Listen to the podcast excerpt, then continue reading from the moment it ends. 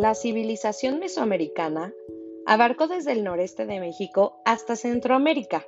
Ahí se desarrollaron diversas culturas que compartieron algunas características.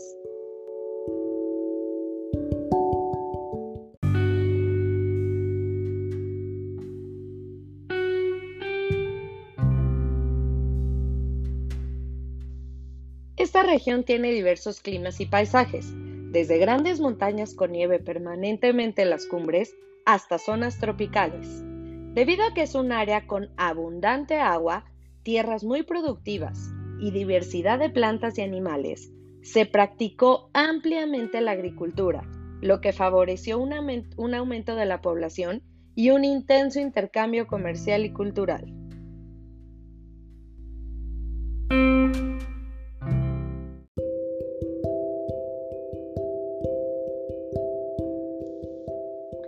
Cultura mesoamericana tuvo características propias y mantuvo sus tradiciones locales y regionales.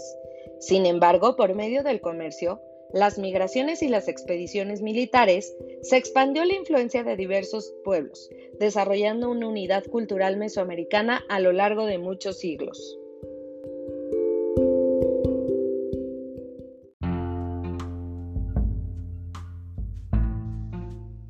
Con base en esta unidad, así como en las diferencias regionales, los investigadores establecieron seis zonas geográficas y culturales mesoamericanas.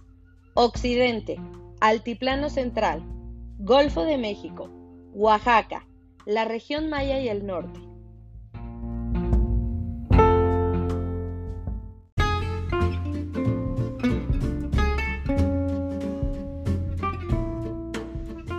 El desarrollo de las culturas mesoamericanas es largo y complejo.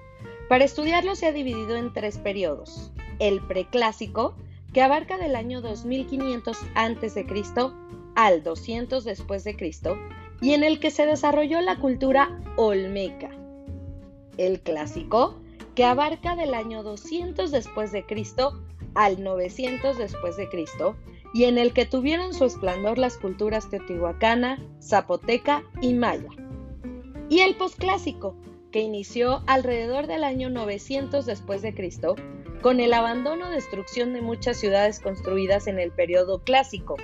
Continuó con la edificación de nuevas ciudades y el dominio de las culturas, como la tolteca, la mixteca, la purépecha y la mexica, y concluyó en 1521 con la conquista de México Tenochtitlán, emprendida por los españoles.